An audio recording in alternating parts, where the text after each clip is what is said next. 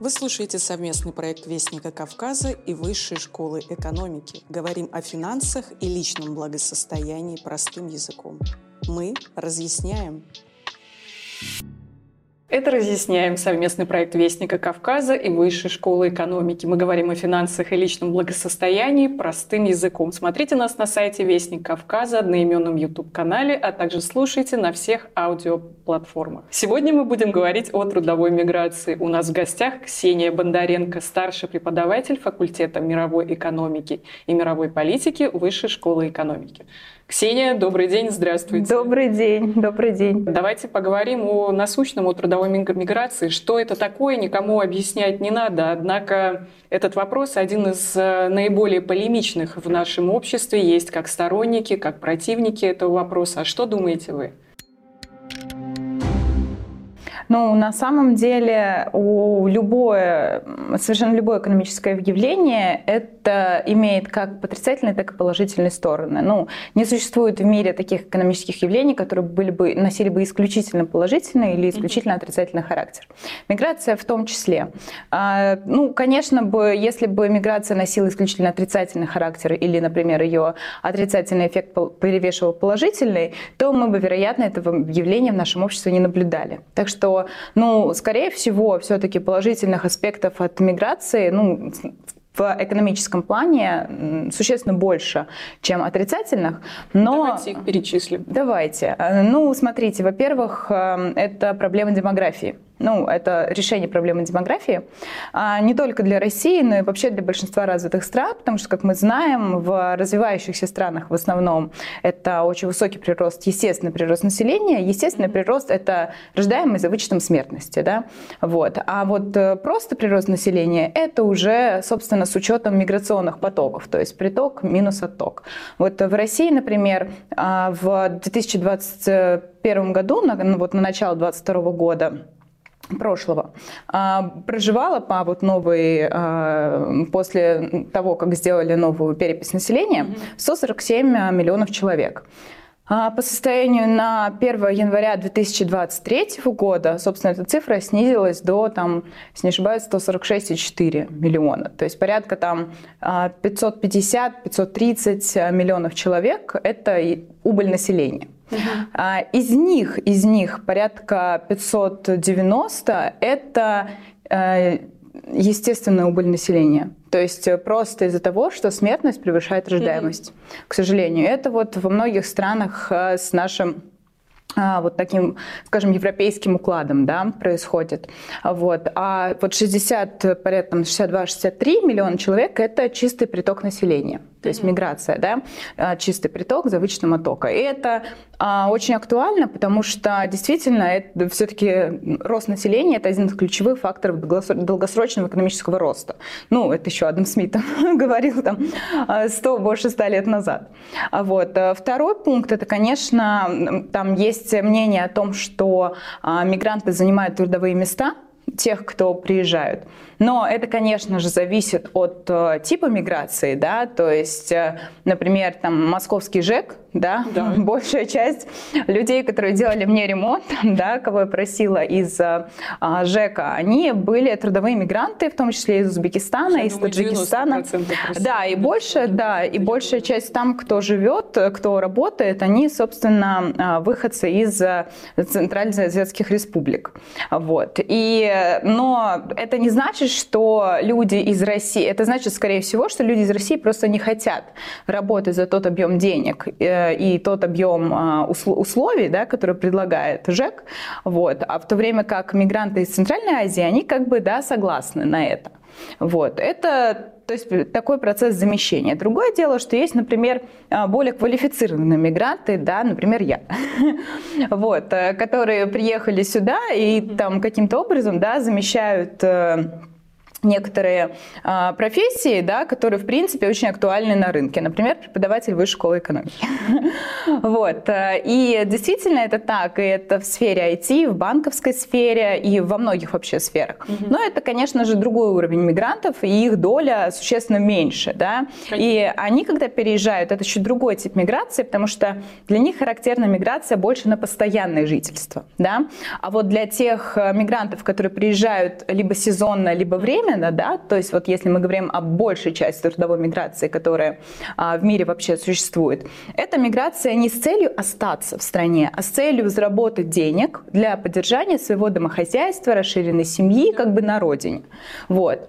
А, ну, это вот из таких основных плюсов а, миграции. Конечно, есть вещи, когда мигрантов обвиняют в, в нарастании социально-экономической напряженности, да, например. рознь межэтнической в том числе. Абсолютно верно. Да, от этого как-то мы не можем убежать, и это актуально как бы по всему миру. Это не только у нас в России, это и во Франции, и в Соединенных Штатах Америки, и во многих большинстве развитых стран а, эта история как бы имеет место.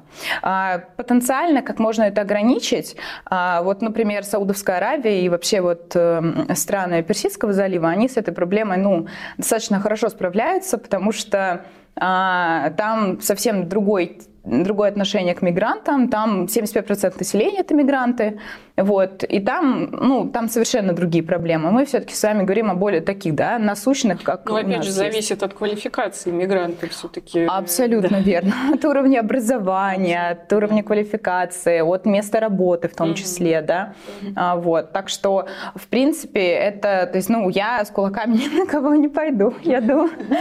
Вот. А как бы есть такие, кто действительно очень радеют, да, это может быть на религиозной почве, либо еще на почве какой-то нетолерантности, да, то есть, ну, эта проблема действительно есть, но она в том числе решается, потому что все-таки мигранты, даже э, те, кто, люди вообще, да, ну, не просто мигранты, просто люди, которые э, приезжают в Россию, они здесь э, как бы более мягко, что ли, относятся терпимо к всему остальному населению, чем, например, а, они это делают ну, в каких-то а, других странах. Ну вот, вот, вот так я бы сказала. А что вообще побуждает человека поехать в другую страну, чтобы заработать деньги? Какие факторы на это влияют? Ну, естественно, зарплата, ага. само собой, более высокие. Ну да, конечно. дохода. А что еще?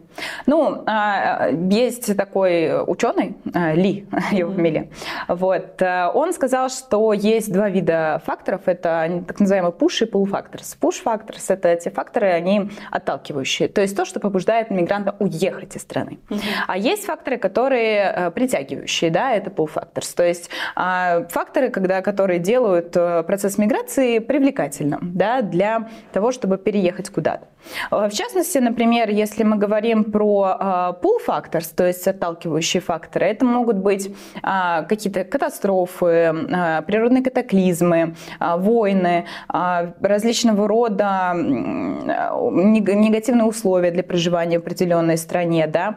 То есть, например, вот сейчас есть исследования о том, что, например, из Узбекистана очень сильно много стало уезжать женщин. И из Таджикистана тоже, чего раньше не было. То есть там вообще это патри... патриархальное общество. Да. И как бы женщина должна сидеть дома, воспитывать детей, мужчина должен зарабатывать, где бы он ни находился, да, там, и все. Но эта тенденция меняется. Притом... А с чем связано? Связано с, к сожалению, падением дохода mm-hmm. реального в этих странах. Вот. А после того, как вот в Узбекистане, например, они сделали девальвацию суммы национальной валюты, у них резко доходы снизились, ну, потому что инфляция там была и вообще проблемы экономические. И, собственно, прям был поток, а, просто сильно увеличился. Мы смотрели статистику, численность женщин в общей доле мигрантов. Притом, женщины, и открылось новое направление в виде Турции – куда они уезжали. То есть, э, начиная, э, ну, в основном это сервис услуг. Да, то есть большая часть это клининг, это сиделки, это такого, ну, какого-то рода такие, а, даже не образовательные, скорее второго, да, а, услуги такого э, поддерживающего характера, я бы назвала. Вот, это прям очень важный а, аспект, вот тенденция недавняя, к сожалению. Вот. Тоже, ну, может быть, еще влияет история с распространением феминизма в обществе. Может быть, она тоже дошло, дошло до стран Центральной Азии. Вот. Это тоже как бы фактор.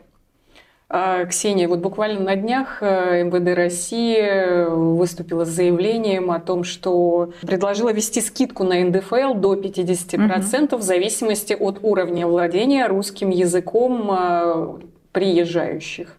Как вы думаете, скажется на качестве э, мигрантов, которые приезжают в нашу страну? Ну, Можно ли сказать, что будут приезжать более квалифицированные кадры к нам? Ну, я, честно говоря, так не думаю, откровенно. Согласна. Вот, потому что вообще этот экзамен, то есть, э, насколько я знаю, это порядка 30% трудовых мигрантов, кто приезжает, они, они э, владеют э, русским языком.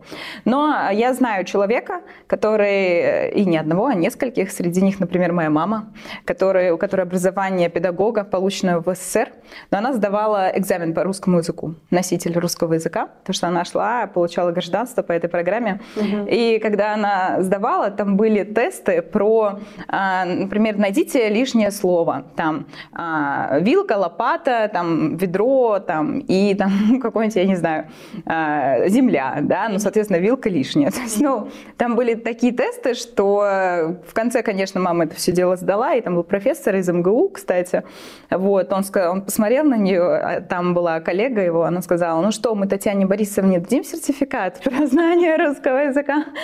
Он, конечно, посмеялся и сказал Татьяне Борисовне, конечно, мы дадим. Вот. А мама как бы всю жизнь, у нее профессия вообще-то э, там связана с русским языком, учитель mm-hmm. русского языка литературы. Вот. Это, конечно, было очень забавно. Но как бы это действительно не решит проблему совершенно. То есть, ну, но может быть это повысит э, э, как бы мотивацию мигрантов к обучению, обучению в дальнейшем вот русского языка и к большей, как бы не то чтобы интеграции, а вот, ну, может быть, интеграции в общество, понимание культуры.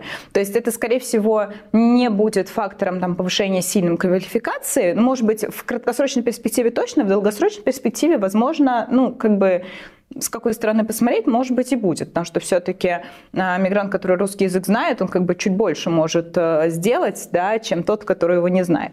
Вот. Ну и опять же не всегда. Тот же сантехник, пусть он плохо говорит по-русски, если он знает свое дело, Абсолютно согласна.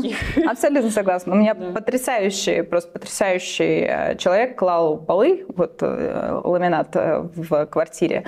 И замечательно. Просто все приходят, говорят, вообще идеально просто. Как угу. бы сильно лучше, чем а, какие-то там иностранные итальянские бригады и так далее у моих знакомых делали.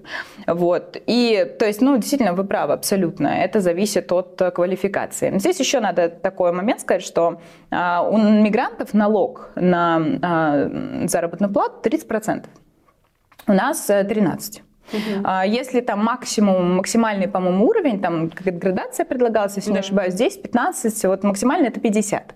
То есть даже если они будут э, максимальную вот эту вот получат э, скидку, назовем угу. это скидку, у нас выше любят скидки на обучение. Вот здесь тоже скидка, скидка после обучения. Вот. Э, и она все равно будет у них 15%, ну, как в моем понимании, да, то есть они все равно будут платить налоги больше, чем а, те люди, у которых есть есть паспорт. Вот. Но многие иммигранты, на самом деле, они пытаются сделать два паспорта. Да? Другое дело, что если Россия это не запрещает, то э, страны СНГ, многие, они это запрещают. Да? То есть, ну, не все, правда, но многие запрещают. Узбекистан, например, запрещает наличие двойного паспорта.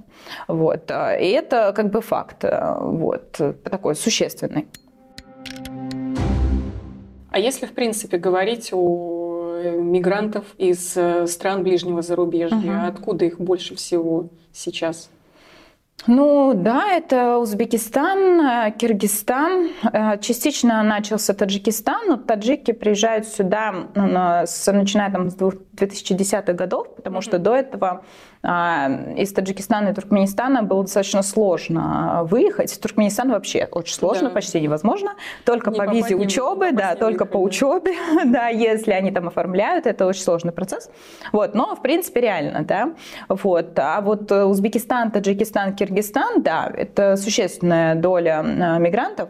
Притом Казахстан нет. Казахстан вообще сама страна является чистым принимающей страной мигрантов, то есть mm-hmm. чистым а, импортером, а не экспортером. Тоже из Узбекистана туда большая часть едет мигрантов.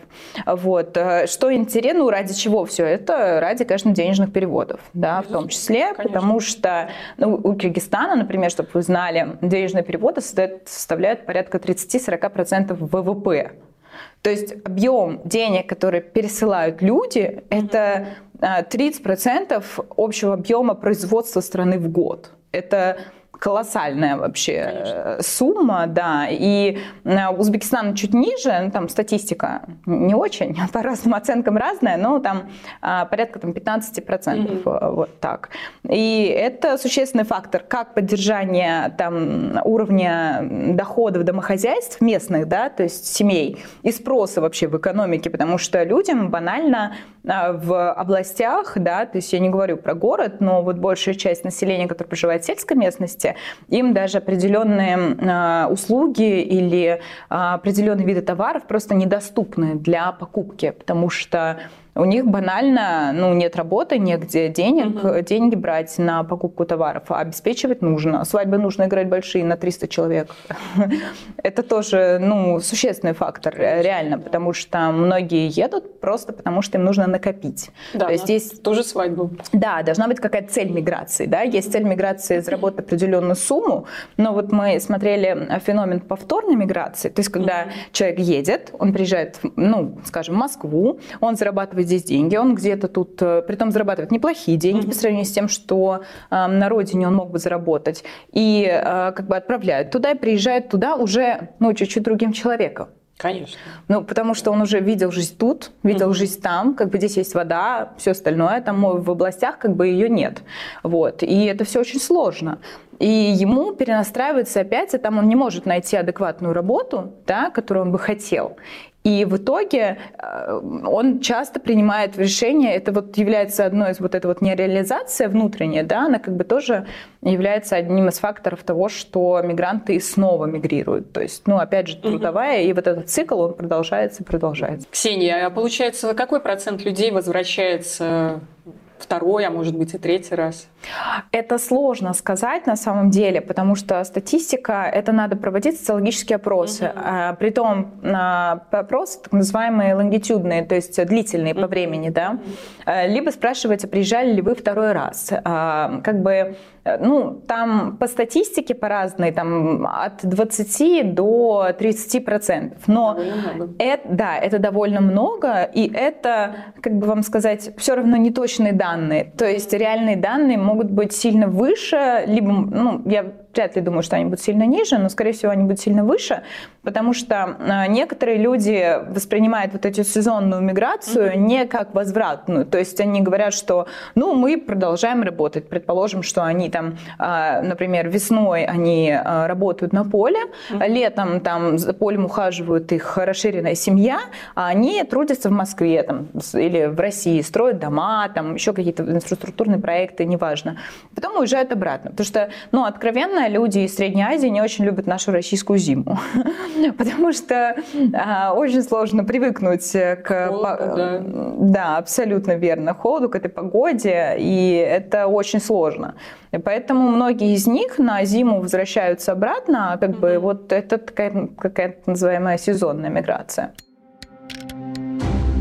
Вот если говорить о пандемийном времени, сколько денег не досчитались страны-получатели? И как это сказалось на их экономике? Знаете, вот я тоже сначала во время пандемии думала, что они не досчитаются. Они mm-hmm. не просто не досчитались, они их пересчитались. То есть как за пандемию реально выросли объемы переводов. Mm-hmm. Притом, а, потому что если мы берем там вот период там с марта по а, июнь, там было дикое сокращение. То есть в марте yeah. еще что-то отправляли, апрель, май, июнь, там просто в разы это все упало. И я, поскольку пишу диссертацию по денежным переводам, я думала, боже мой, что делать? Я написала уже статью на эту тему, а, потому что, ну, как бы, что делать? Ну, реально, это огромная проблема для стран, да, да получателей. Но тут резко, когда экономика открылась, а, и производство заработали с, как бы, больше слагом того, чтобы нагнать упущенное, да, и мигранты, как бы, видимо, тоже вот удвоили свои усилия, потому что все-таки есть определенный пул расходов, да, которые вы должны, он как человек, который присылает деньги домой, mm-hmm. он должен обеспечить свою семью, да, то есть определенным, если денег нет, то семье очень плохо. И, видимо, с двойным усердием они работали. И а, реально под конец года просто объемы денежных переводов выросли, при том по всему миру. А, да, и все этому очень удивлялись, но в итоге вот этот вот... А, как мы говорим, отложенный, угу. отложенный спрос, ну, здесь не спрос, здесь отложенный пересыл, вот, он оказался сильно больше, чем полностью покрылся то, что не дослали. Не секрет, что экономическая ситуация в нашей стране изменилась где-то год назад, и как это повлияло ну, на количество иммигрантов, которые находятся у нас в стране? Есть какие-то цифры? Сколько человек уехало? Мне кажется, что их стало меньше объективно. Да, объективно вы абсолютно правы, действительно стало меньше. А, вот, поэтому, вот, например, мы можем сказать о сальдо чистой миграции, то есть те, кто приехал, те, кто уехал. А в прошлом году, за 2021, получается, год, ну не в прошлом, позапрошлом, 2021 год, а чистая миграция в России была, если не ошибаюсь, 420 миллионов человек. В этом году она 92. Притом надо учитывать, что в этом году больше людей уехало. Да. Хотя часть людей, которые уехали, они как бы не считаются мигрантами, потому что они не пишут, что они уехали на ПМЖ. Да? Они просто уехали там на какое-то время, потом, может быть, приедут. А, и здесь важно тоже знать, что беженцы, они у нас по методологии не считаются мигрантами. Вот, поэтому вот беженцы из ДНР и ЛНР пока что не включены ни в численность населения, вот то, что Росстат опубликовал, да, ни в поток мигрантов. То есть э, это вот э, исключено, потому что если мы посмотрим там, на статистику 2014 года, mm-hmm. когда как бы Крым и Севастополь были присоединены, а, стали частью России, вот, э, там мы увидим существенное увеличение населения, численности населения, но там был другой процесс. А сейчас вот э, пока что Росстат еще не считал, то есть пока что оценок нет. Вот, и в целом, а, я так смотрела на предварительные данные, численность мигрантов примерно снизилась там по официальным данным на там 5-10%. Вот, но а, вероятно, финальные данные будут и реальные данные, они там ну, существенно чуть ниже, чем mm-hmm. есть. Но здесь надо все-таки понимать, что если в начале, там, то есть, да, когда рубль сильно снизился, мигранты уезжали, потому что до этого вы 100 долларов покупали, могли купить и отправить легко там за 70 рублей, 75 рублей, а сейчас э, у вас 100 долларов стоит э, э, там 10 тысяч в моменте, да, было mm-hmm. по курсу, когда был рубль по 100, вот, и, ну, это было недолго, к счастью. Вот. Да. Вот. Э, так что ЦБ, ЦБ молодец наш. Э, вот. И как бы поэтому сильный был отток мигрантов. В том числе была неопределенность очень сильная экономическая. Но впоследствии, по мере укрепления рубля, э, по мере восстановления экономической активности в России, потому что мы видим, что прямо она восстанавливается существенно лучшими темпами, чем реально ожидалось. Даже МВФ прогнозирует эти потрясающие 0,3 или 4, 0,5, то есть э, процентных пунктов ну, экономический рост в 2023 году. И это как бы ну, такой существенный сигнал о том, что экономика восстанавливается. Восстановление экономики значит рост спроса на рабочую силу. Да? Да. Плюс у нас большое количество инициировано проектов, которые поддерживаются государством в том числе в части строительства, инфраструктуры а, и так далее, потому что логистические сейчас э, связи активно развиваются, mm-hmm. дороги и все остальное. И для этого нужна рабочая сила, в том числе в виде мигрантов. Опять же, из-за соотношения трудозатрат и заработной платы, потому mm-hmm. что она сильно выше, чем в странах странах вот ближнего зарубежья, да, там Центральной Азии, но сильно ниже и не такая привлекательная для россиян. Угу. А, Ксения, вот такой вопрос. А, в том же Узбекистане на данный момент открыто рекордное количество российских вузов, если угу. не ошибаюсь, их сейчас более 10. А вот по вашему мнению, это как-то скажется на качестве нашего взаимодействия? Я имею в виду в миграционной сфере? Непременно. Вот э, я сама закончила РГУ нефти и газа имени Губкина, филиал в городе Ташкенте. А. Да. Последнее очень значимо. И у меня достаточно много друзей, кто приехали оттуда сюда в магистратуру и здесь остались. Я более того скажу, я не знаю ни одного, кто бы уехал. То есть все, кто приезжали в магистратуру, а это уже специалисты, которые э, получили реально московское образование, mm-hmm. потому что мы сдавали ЕГЭ, у нас были московские преподаватели, которые приезжали к нам лекции, читали. И это люди с реально высоким уровнем человеческого капитала. Да? Плюс в эти вузы поступают в основном студенты, ну, как бы самые лучшие студенты, потому что это российские вузы. То есть там есть российские, есть э, а, там китайские, вот Инха, по-моему, есть еще, там сингапурские и так далее. Есть, То есть, ну, есть Вестминстер и так далее. То есть, ну, это Более все... Того, идет соревнование между вузами, представляющие разные страны. Абсолютно верно. Вот. За студентов бьются. За студентов бьются, да, это правда. И студенты реально, они хорошие. То есть, mm-hmm. ну, а, и я вижу, что вот студенты, и знаете, преподаватели, кто в Москве, да, они приезжают, мы там под их руководством, некоторые мои вот коллеги, они писали там, курсовые работы, дипломные, и эти преподаватели настоятельно им рекомендовали ехать в магистратуру в Москву. Вот, то есть, э, по сути, это очень хороший отбор очень хороших кадров, э, талантливых. Вот. Э, я бы сказала, очень, есть очень талантливые люди. То есть, ну, мои однокурсники сейчас работают, вот девочка работает в Лукойле, одна работает в Газпроме, одна работает в итальянской компании по разработке. В вот Шлюмберже очень много, те, кто разработчики mm-hmm. нефтегаз закончили.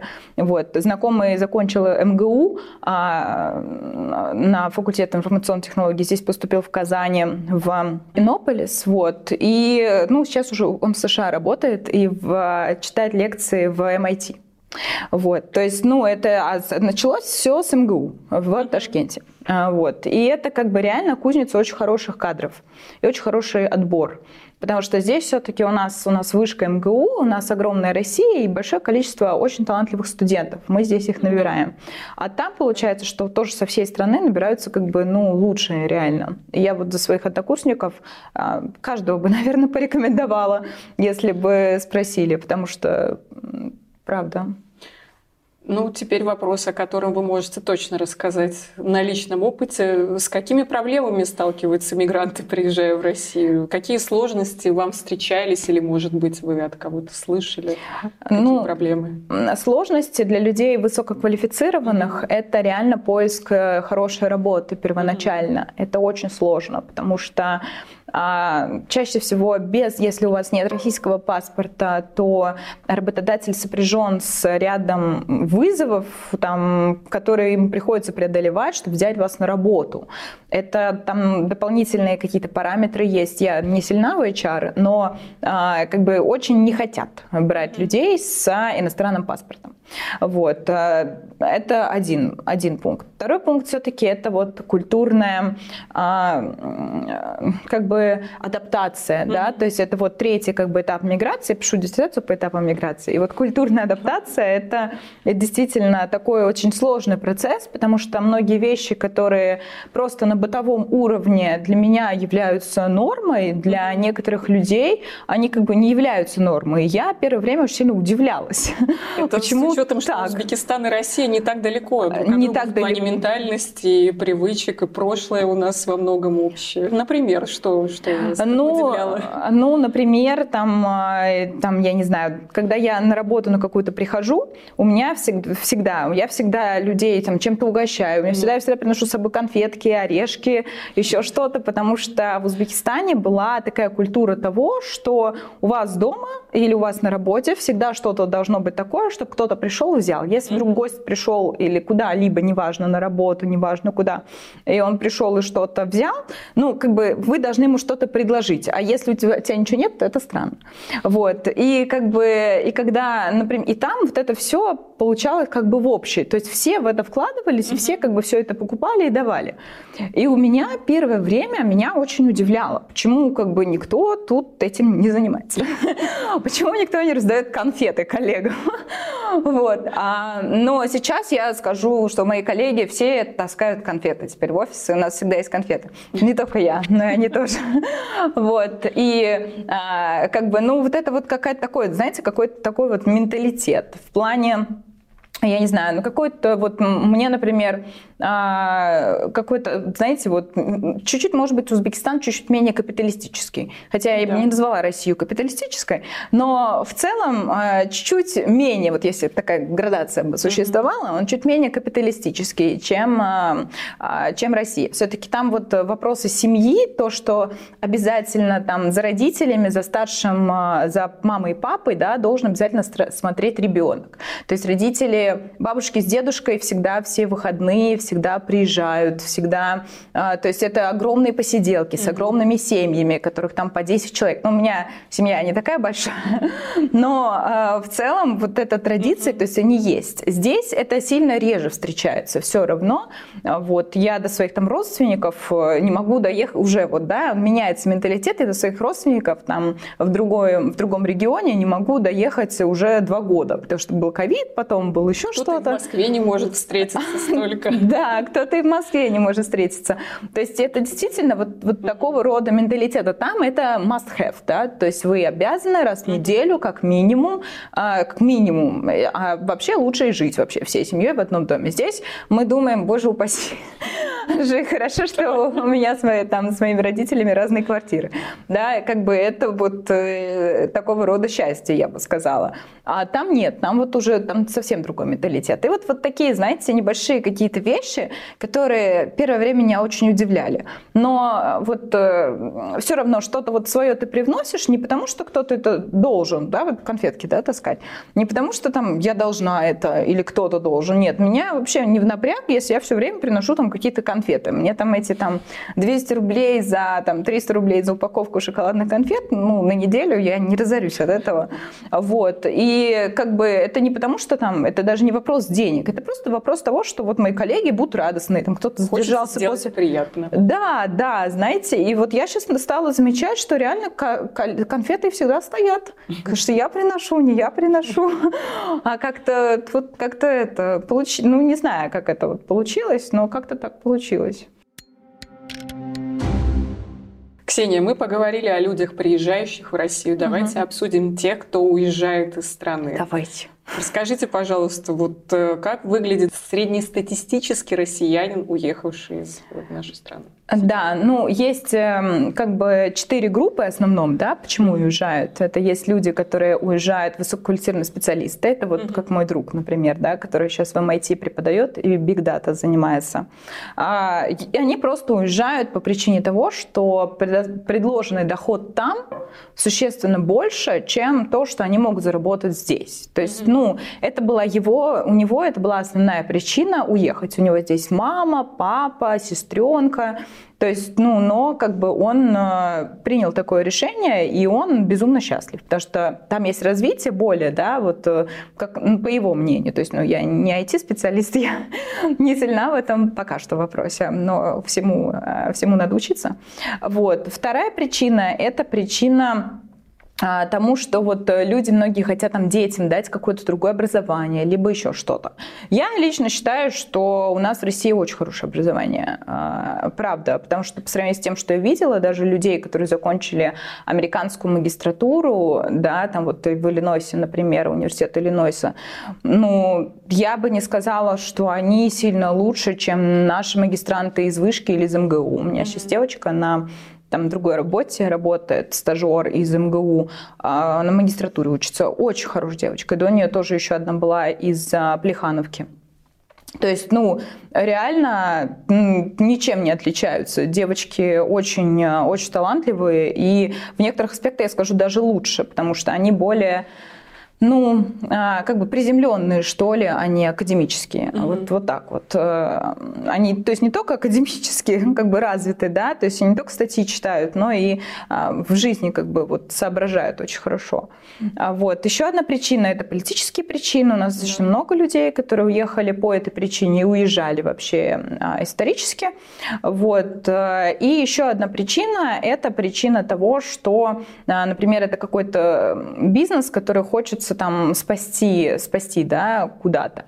То есть э, в основном, ну, низкоквалифицированные, наверное, тоже уезжают, я думаю, как без этого. И кто вот по, по учебе очень много mm-hmm. людей уезжает. Вот у меня девочка э, в Германию уезжает одна, и в Италию вторая, в магистратуру. Вот, потому, но они обе хотят вернуться сюда, потому они еще очень переживают, что а, их с работы уволят. Я говорю, что вы переживаете, придете и найдете еще такую же работу. Вот, а, они уезжают, потому что они просто хотят посмотреть, а чему еще они могут научиться. То есть вот это тоже такой... Ну, это а, тоже опыт пожить в другой стране. Безусловно, Классно. да, безусловно. Потому что одно дело, что ты поедешь, вот у нас в Вышке ездят ребята по программе а, обмена. Угу. Вот, не знаю, насколько премудростями, конечно, но они, пол, если не ошибаюсь, там полгода учатся в иностранном университете. Угу. Там разные страны, европейские и азиатские, разные. Вот. И а, то есть там они как бы учатся, но это совсем другое. Они там 2-3 дисциплины закрывают и радуются жизни. А здесь все-таки это другая учеба, другое совершенно, ты понимаешь, что это там не временно, ты там на два года, и это совсем уже а, другой случай. Вот, это очень полезно. Э, в целом, да, отвечая на ваш вопрос, можно сказать, что ну, все-таки большая часть, к сожалению, наверное, кто на ПМЖ уезжает прям mm-hmm. полностью, это все-таки люди с э, каким-то уровнем образования, бакалавриата и магистратура. Вот. И, скорее всего, это люди, которые заранее себе нашли либо место работы, либо место учебы за рубежом. То есть э, вот этот самый сложный, о, каком, о чем mm-hmm. я говорила, да, вот, это, вот эта самая сложная э, история, это вот что ты приедешь, что ты будешь делать в этой стране для мигранта, чем ты будешь заниматься. То есть э, пока я дошла до преподавателя высшей школы экономики, я пошла как бы очень тернистый путь. Это не была первая точка, куда я как бы приехала и где меня встретили с распростертыми объятиями. Нет. Это был достаточно тернистый путь. И самое главное вот понять, с чего ты будешь начинать и к чему ты дальше хочешь стремиться. Вот. И так что я думаю, что это вот э, в таком контексте. Если говорить о гендерном признаке, кого больше уезжает, женщин или мужчин из России? Ну, я не уверена, наверное, мужчин, я думаю. Все-таки, ну, вообще в мире тенденция того, что это все-таки больше мужская миграция, чем женская. Это общемировая тенденция. Это общемировая тенденция, да, в принципе, везде. Вот. Ну, в некоторых странах, которые, у которых э, нет патри, патриархального строя, у нас все-таки он, что бы мы ни говорили, всякие Будем там честны. история с авторкой и всем остальным, э, что бы мы ни говорили, э, но все равно у нас патриархальное в какой-то степени общество, большей да, частью. большей частью да.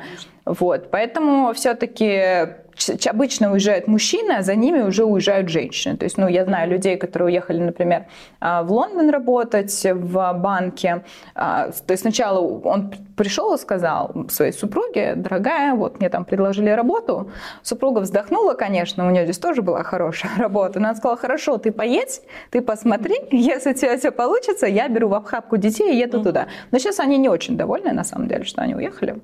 Вот, а, даже печально, я бы сказала. Но в целом, как бы, это все-таки инициатива была большей частью, ну, его. И таких примеров много. У меня вот э, тоже коллега один в Амстердам уехал, а, и там, ну, то есть это все в основном было, потому что как бы мужчин все-таки в general, в среднем, все-таки mm-hmm. мужчины зарабатывают больше, чем женщины. Ну, в мире даже. Что бы ни говорили а, про феминизацию и равенство, но тем не менее статистика... Цифры не врут. Цифры не врут, да.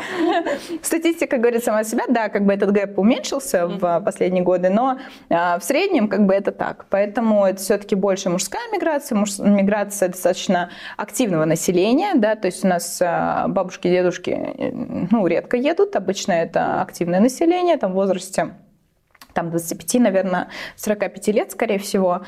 Вот. И миграция, которая такая, она а, как бы имеет цель. То есть э, мигрант, он уже заранее знает, какая, какая цель его там ожидает. Вот. А в целом, какие профессии востребованы сейчас на международном рынке труда и какие требования работодатели предъявляют своим работникам? Слушайте, ну после того, как я вот на днях посмотрела прогноз погоды, по-моему, в Ставропольском крае, который сделал NFT Снежана, не помню фамилию, да, я, я была под да. впечатлением. Реально. Вот. И а, сейчас реально понимаешь, что, ну, конечно, IT-специалисты очень востребованы. к тому же ну, там большая часть была индусов, но вот в прошлом году индусы все дружно собрались, а, это мне мои друзья из IT-истории сферы сказали, они все дружно собрались всей нацией и сказали, платить нам больше, пожалуйста. Вот. Э, пришлось им чуть-чуть платить больше в итоге. Это так, но все-таки IT-индустрия, она остается, конечно, востребованной. А преподавание тоже. У нас достаточно много преподавателей, которые а, уезжают, либо читают лекции здесь и там. То есть, ну, а, такая тема тоже есть. Вот. Э, это банкинг, безусловно. Это аналитика мировая, но это я говорю там мировой экономики, это вот а какие-то структуры типа МВФ Всемирного банка, у которого все везде есть. Но это я говорю со своей колокольни, потому что у меня как бы выборка достаточно ограниченная. Безусловно, в, а, это про высококвалифицированные да, специалисты. Если мы говорим о а, специалистах менее низкой квалификации, то, безусловно, это строительство всегда обычно в первую очередь. Это сектор услуг. В том числе вот после ковида а, очень сильно начали развиваться секторы доставки, обслуживания и так далее. То есть и это не только у нас, да, мы видим, насколько сильно больше стало людей, которые там в желтеньких и зелененьких э, этих э, куртках бегают по а, дорогам. Но это во всем мире такая тенденция. И действительно спрос увеличился, и большая часть из них а, все-таки, это, ну не большая часть, но значительная часть, да, будем говорить, это все-таки люди с а, миграционным прошлым. Вообще у нас численность мигрантов увеличивается, и вот по последним данным, Всемирный банк публиковал, почти там 3,7% населения Земли это мигранты. Это очень много. То есть это и численность мигрантов почти в три раза выросла там за последние 20 лет. То есть это прям существенно. Поэтому люди все хотят лучшего, ну, это базовая экономическая а, потребность. От этого как бы мир становится лучше, да? Вот. И все-таки как-то перераспределяются ресурсы, одни уезжают, другие приезжают, вот. И, ну, как какой-то баланс в этом мире в этом плане соблюдается. Ксения, спасибо огромное, было интересно, познавательно, и надеюсь, что мы вас увидим еще раз в нашей студии. Приходите спасибо, еще. спасибо, очень приятно, очень интересно. Взаимно. Это был «Разъясняем» совместный проект Вестника Кавказа и Высшей школы экономики. Смотрите нас, слушайте на всех аудиоплатформах. У нас в гостях была Ксения Бондаренко, старший преподаватель факультета мировой экономики и мировой политики Высшей школы экономики.